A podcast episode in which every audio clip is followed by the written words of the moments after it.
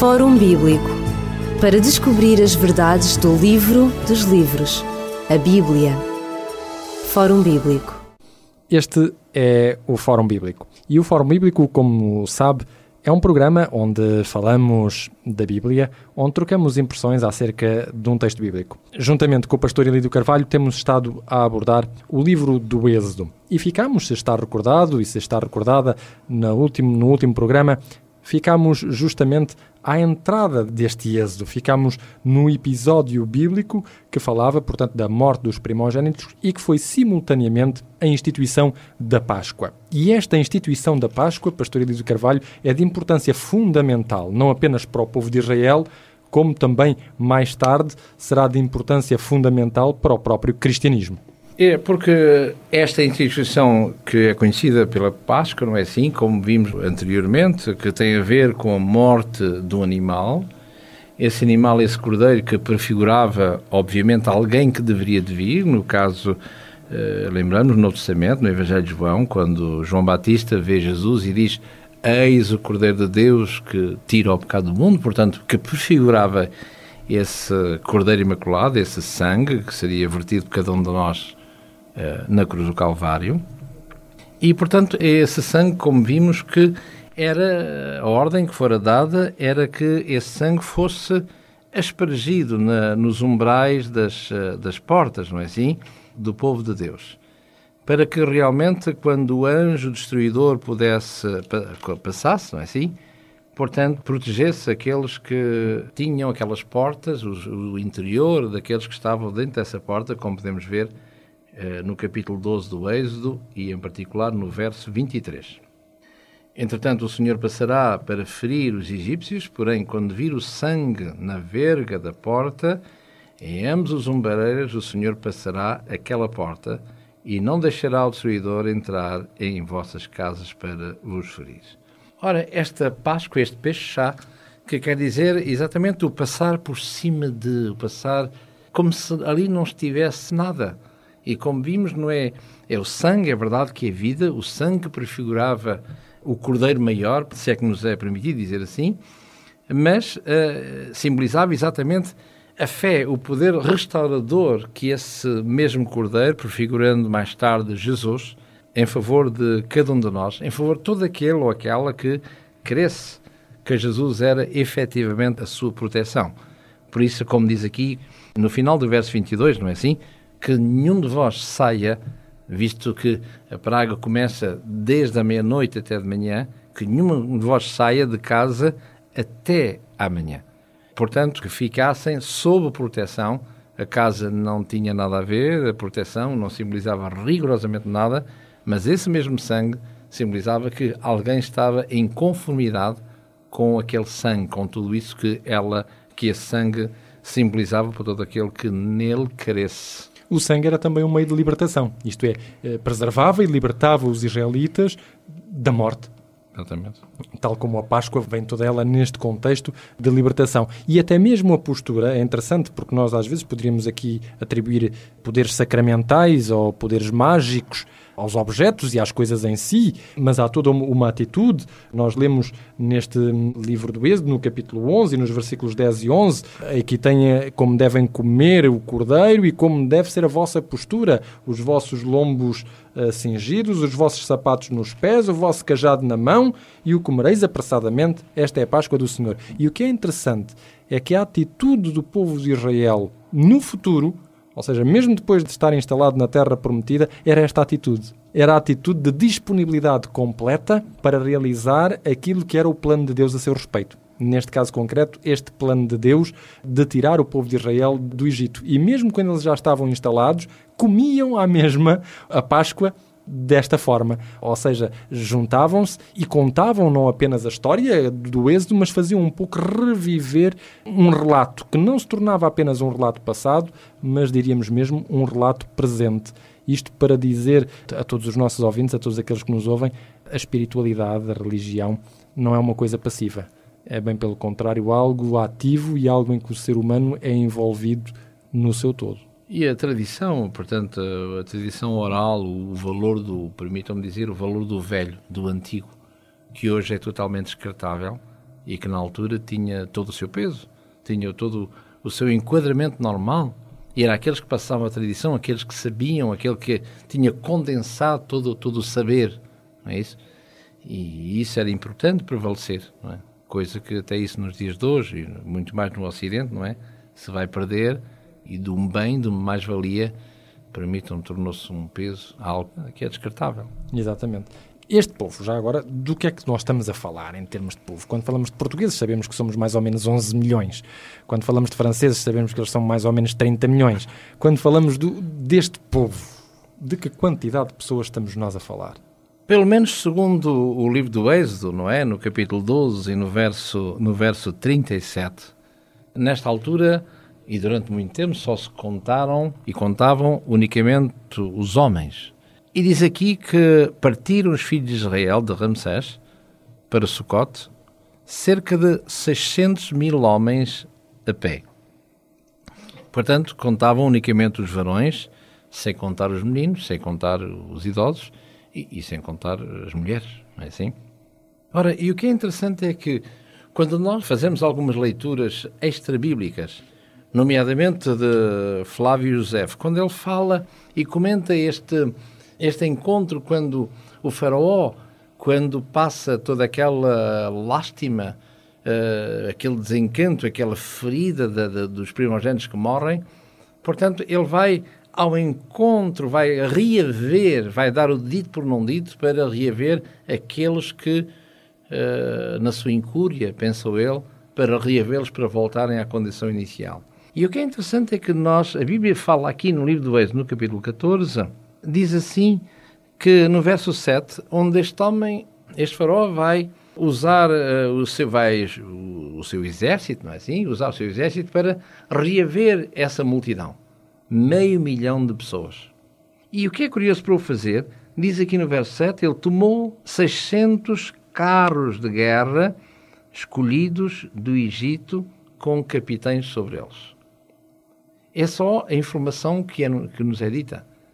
Mas quando lemos Flávio José, portanto, nas atividades, não é assim? Ele diz a este propósito que não só confirma os 600 carros, diz que o farol levou consigo 50 mil cavalos e 200 mil homens a pé. Ora, para vermos todo este contingente militar, é porque é, o que estava em jogo era, era algo de muito importante. De fabuloso, de fabuloso, não é? Uma força de trabalho imenso, não é assim? imensa que realmente se escapou das mãos de Faraó. E, e vemos que uh, tudo isto vai fazer com que ainda torne mais grandiosa, uma vez mais, a presença desse mesmo Deus nesse êxodo que vai desde o Egito até a Canaã, portanto, à terra prometida. Ora, e aí, uma vez mais, nós podemos ver eh, exatamente a, a grandeza, a grandiosidade de Deus. Quando Deus uh, manda parar o seu povo, a um determinado momento, quando diante de si tem diversos obstáculos e no seu encalço tem, como digo, todo este poderio bélico, estes carros de guerra, não é assim? Este 50 mil cavalos, estes 200 mil homens a pé. E realmente agora o que é que fazer? Voltarmos para trás? Indo para a frente, que parece que há o Mar Vermelho à, à frente, no capítulo 14, no verso 15. Como fazer? E é realmente um dilema que o povo de Israel, o primeiro grande dilema que eles vão encontrar rumo à liberdade. Não é um desafio menor.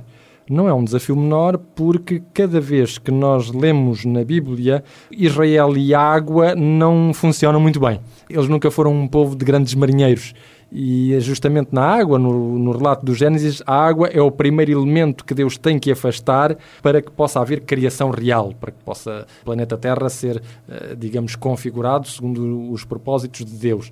E agora este povo tem que ultrapassar um mar vermelho. Eh, e qual é o teste que Deus vai exercer a este povo? É verdade que nós, ao vermos o filme, se é que se pode dizer assim, ao lermos este guião, que é a palavra de Deus, não é? Vemos que tudo é tremendamente fácil. Mas se nós uh, descermos um pouquinho, recuarmos no tempo e estivermos, se estivermos inseridos uh, neste contexto, neste cenário, é que não tem nada de fácil. Ora, se nós recordarmos o que diz no capítulo 13 de Êxodo e no verso 21, a maneira como Deus, que é uma coisa espantosa e estranha até ao presente momento, diz que o Senhor ia diante deles de dia numa coluna de nuvem para os guiar no caminho e de noite numa coluna de fogo para os alumiar para que caminhassem de dia e de noite. Ora, não há nenhum Deus que seja adorado, que seja venerado, que seja tido com esta, esta forma de presença. Portanto, não há nada visível de Deus a não ser um fogo e a não ser uma nuvem. Quando o ser humano precisa de algo mais palpável, como alguém mais tarde iria dizer, senhores, adensai-me a religião, senão ela escapa-se pelos dedos. Ou seja, colocai os ícones da religião em coisas visíveis, em coisas palpáveis, para que a minha fé possa estar consolidada, pelo menos em algo que seja não abstrato, mas concreto. Ora, e Deus vai escolher estes dois elementos para já. E são estes elementos que irão fazer, curiosamente, a divisão entre o povo de Deus e entre os seus opressores, aqueles que vinham no seu encalço. Como vemos aqui no capítulo 14 e no verso 20. E entre o campo dos egípcios e o campo de Israel, a nuvem era escuridade para aqueles, e para estes esclarecia a noite de maneira que em toda a noite não se chegaram um ao outro. Um ao outro, não é? Ora, e agora vemos este, este poder, este poder que vai falar ao mar. A água, esse, nas diversas cosmogonias, portanto, a água que é o elemento primordial, seja numa Mesopotâmia, seja neste escrito bíblico, não é assim? Este, este Deus, o, o deus Apsu, o deus Tiamat, onde vem a origem de todas as coisas. Esta, esta terra, que era um Tuvabu, era um, é uma coisa que era informe e vazia, a água, no meio da água subsiste, como mais tarde Pedro irá dizer, não é assim? Dizendo, reiterando aqueles que os incrédulos, pois bem, eh, os cristãos dizem que Deus há de vir, que há de acontecer qualquer coisa, mas desde que eh, os nossos pais morreram, não é? Tudo continua como dantes, não é? E Pedro vai reiterar dizer que, pois bem, eles esquecem-se que a ordem e a palavra de Deus, sob a mesma palavra, a terra saiu da água e no meio da água uh, subsiste. subsiste. Exatamente. Portanto, para vermos que há esse poder que fala à água, que fala às suas criaturas, e essas criaturas obedecem. Curiosamente, como mais tarde Jesus vai fazer exatamente a mesma, em presença do mesmo cenário, é assim? Ora, e vemos aqui esta magnitude deste Deus, para que, uma vez mais, Faraó vai reconhecer, e os seus, não é assim, que este Deus é um Deus diferente. É um Deus que ele aprendeu a conhecer, aprendeu a ouvir a sua voz através do seu emissário, portanto, seja Moisés e Arão, que no fundo, reiterando aquilo que dissemos no capítulo 5 e no verso 2, não é assim?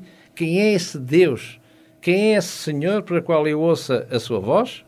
Nem só não conheço, como também não deixarei sair este povo, ou seja, esta grande força de trabalho. E o que eu acho interessante é que mesmo neste relato do livro do Êxodo, e estamos, portanto, no Antigo Testamento, para aqueles que afirmam que o Antigo Testamento tem às vezes um Deus diferente, que o Novo Testamento mostra, entre outras coisas, um Deus que nos salva apenas pela fé, enquanto que às vezes o Antigo Testamento mostra um Deus que salva pelas obras.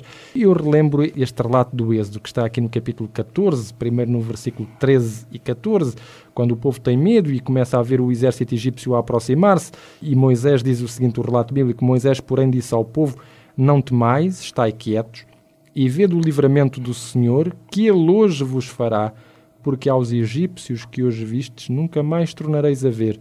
O Senhor pelejará por vós e vos calareis. Ou seja, no fim, o povo de Israel não, não tinha muito que fazer. E quando continuamos a ler, verificamos justamente depois, nesse mesmo capítulo 14 e no versículo 30, depois deles terem já passado pelo Mar Vermelho, assim o Senhor naquele dia salvou Israel da mão dos egípcios e Israel viu os egípcios mortos na praia do mar.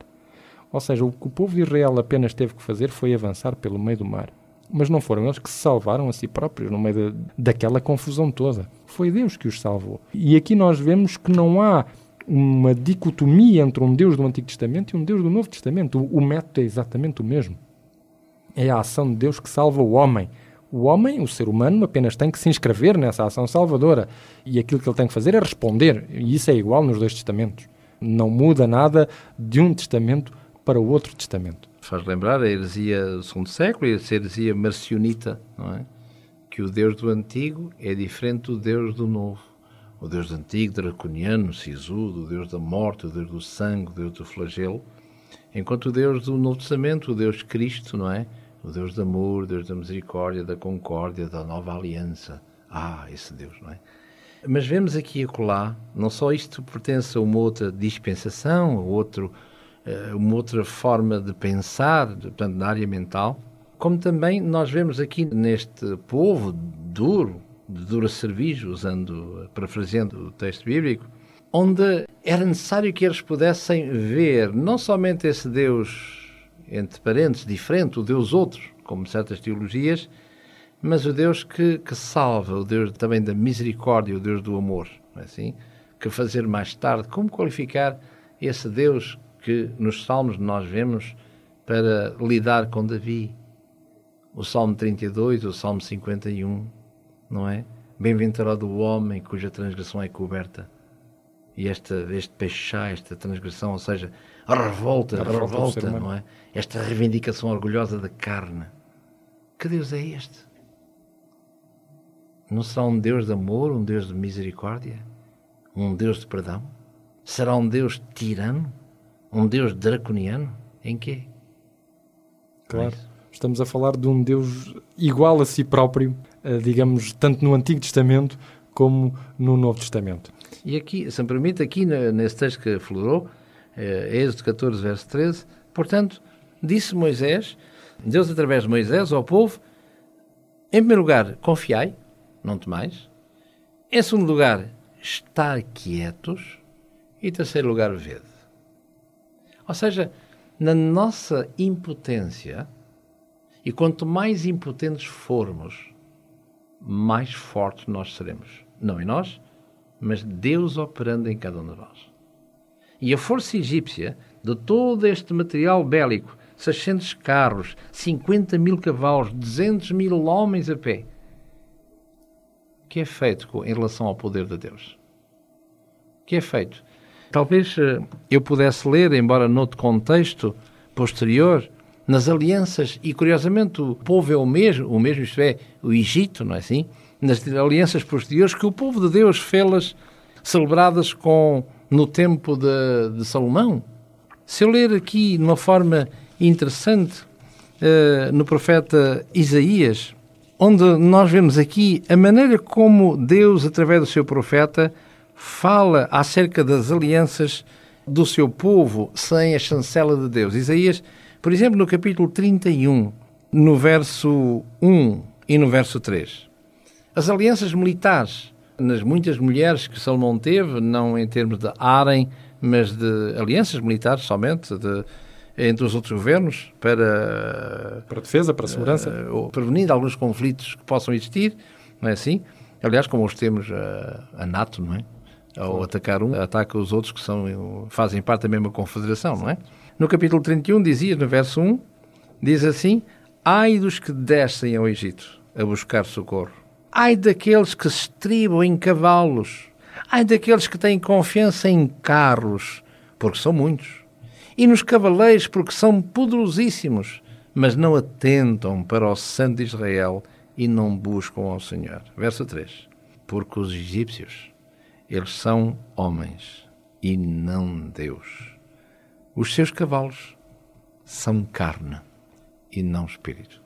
Será que, embora estamos longe do tempo, é verdade, não é?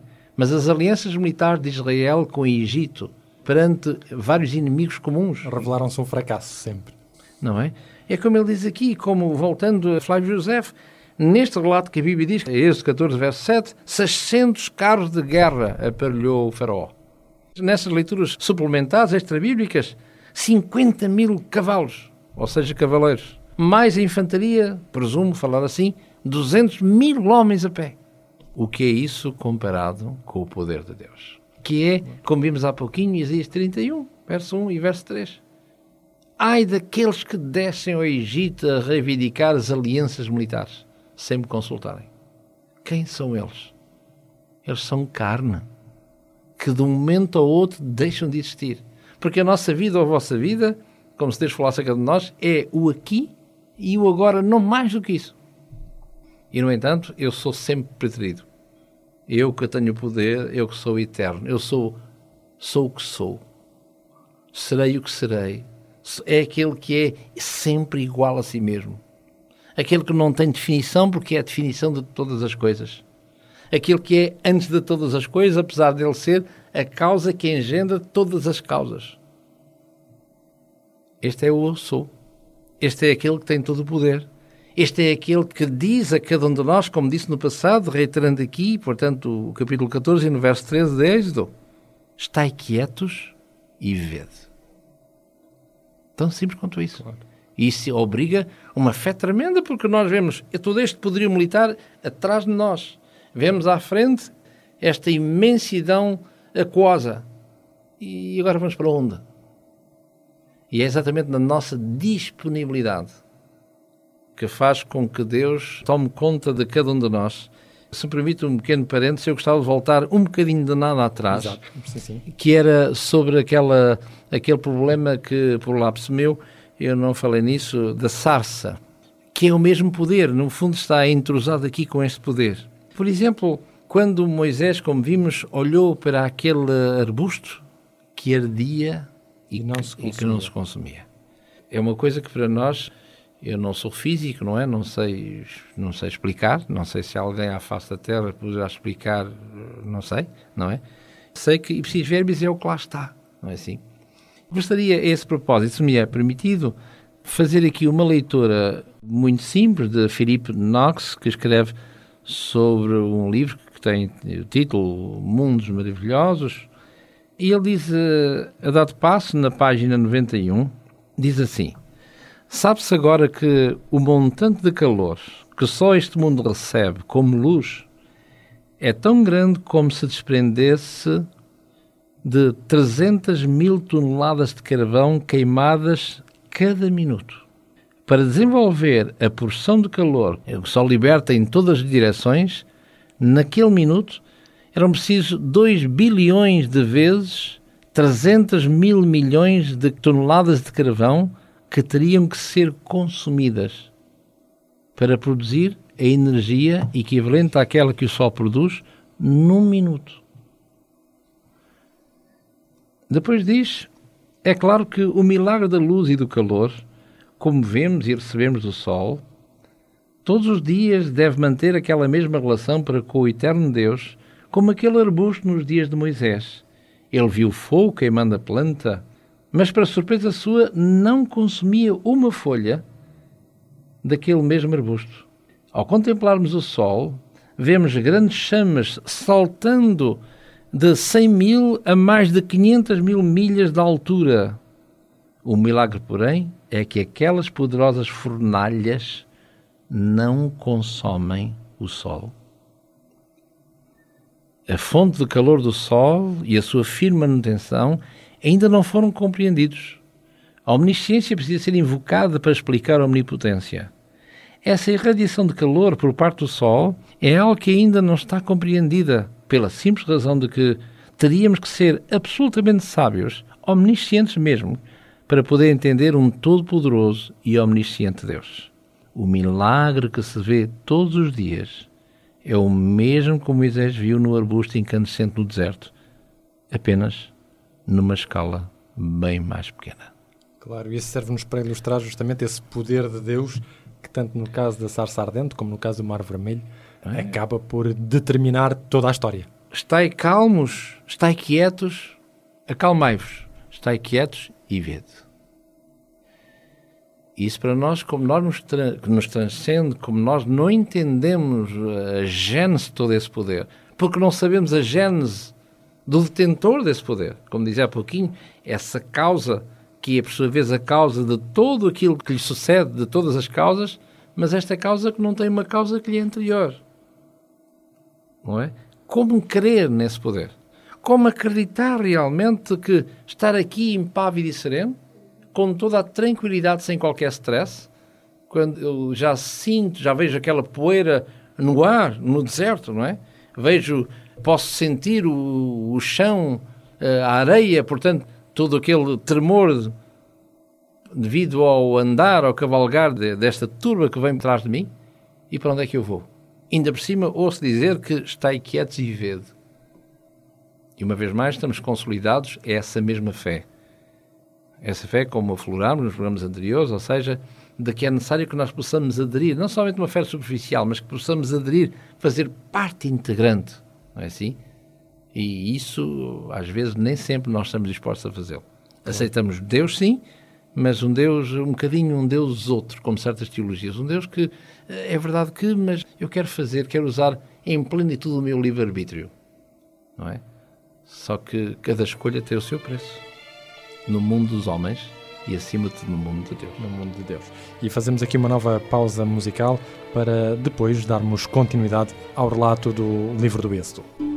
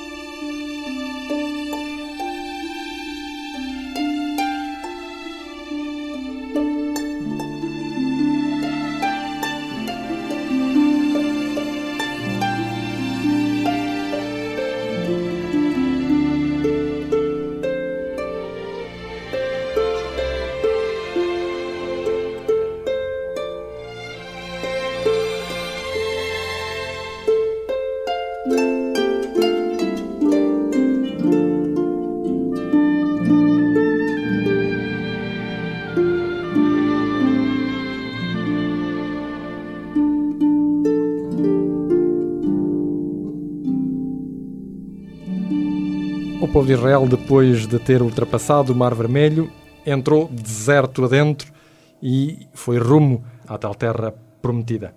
E há um relato que nós gostaríamos de mencionar.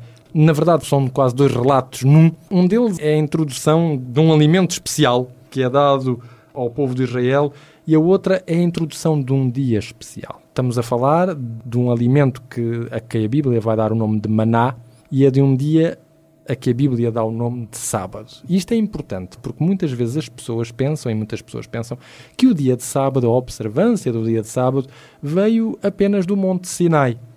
Ora, nós já verificamos, quando falámos aqui do relato da criação, que o dia de sábado aparece na criação.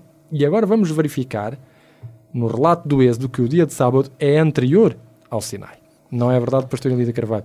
Assim é, efetivamente. Efetivamente assim é, porque no livro do Gênesis, no capítulo 2 e no verso 3, quando aparece no final da criação e diz que Deus fez e descansou e santificou e restaurou-se, não é? Ao notar que aí fala num sétimo dia. E esse sétimo dia é verdade que não diz que é um sábado, é um sétimo dia. Que pode ser, porque não, um, o primeiro dia pode ser de uma segunda-feira, uma, nos dias de hoje. exato, ter, exato. Da terça à terça faz sete, da quarta à quarta faz sete. E aqui, curiosamente, é dito que num sétimo dia. Mas aqui, pela primeira vez no Antigo Testamento, repito, pela primeira vez no Antigo Testamento, diz aqui no capítulo 16, no verso 23, do Êxodo, portanto, antes da outorga da lei no Monte Sinai, não é? Diz aqui, e ele disse-lhes: isto é o que o Senhor tem dito. Amanhã é repouso. Sabíamos até aqui que era o sétimo dia. Mas que claro. dia? Se houvesse dúvidas, não é? Claro. E aqui, repito, é pela primeira vez, diz aqui, o Santo Sábado do Senhor. Ora, e aqui, eh, ao longo desta dinâmica do texto, vemos que todo este propósito tem a ver com a outorga do Manahu, este que é trazido por maná, ou seja, a palavra quer dizer o que é isto. Cada vez que dizemos essa palavra, eh, no vulgo dizemos Exatamente. maná, A tradução é esta. estamos a dizer o que é isto. De tal maneira o alimento era estranho, não, não era comparável a nada que, que eles Eh, conhecessem. O que é isto, não é? Até nos faz sorrir, enfim, por coisas próximas de nós nos dias de hoje. Maná, quer dizer, o que é isto, não é? Eh, ora, eh, muito bem, e tal era estranho aquele alimento. E o que é interessante é que diz aqui no capítulo 16, no verso 4 e 5, de que a ordem que fora dada a Moisés era que o povo pudesse colher em cada dia a sua porção, não é? E no verso 5, pois bem, no dia sexto, e aqui não temos dúvidas que era exatamente uma sexta-feira, em função do versículo que já acabámos de ler, portanto, no verso 23, cá do sábado, diz aqui: E acontecerá que ao sexto dia prepararão o que colherem, e nesse dia será colhido em dobro do que colhem num dia vulgar. Usando a nossa linguagem, portanto, de domingo a quinta-feira era uma porção diária. À sexta-feira era colhida em dobro segundo a ordem de Deus. E a razão era muito simples. Diz aqui no verso 20: Eles, porém, não deram ouvidos a Moisés. Alguns deles deixaram dele para o dia seguinte, portanto, de domingo a quinta. E aquela porção que subjou criou bicho e cheirava mal. Mas o que é curioso é que a porção que era tida na sexta-feira, que era em dobro, não é? O que é que diz no verso 24? Guardaram de sexta para sábado, como Moisés tinha ordenado, mas não cheirou mal, nem bicho algum entrou nele. O que não deixa de ser espantoso. Claro. Não é? Como homens de fé, diríamos, temos aqui um primeiro milagre, não é isso? Como homens de fé. Já de si a queda do maná é um milagre, diríamos assim, já de si o ter este alimento diariamente, e a Bíblia diz-nos que este alimento caiu todos os dias em que eles estiveram no deserto. Veja, só um bocadinho parênteses. O texto, como vimos há pouquinho, disse que eram cerca de meio milhão de pessoas contáveis para o tal censo. Portanto, imaginamos talvez, no mínimo, Um milhão. um milhão e meio, digamos até um milhão.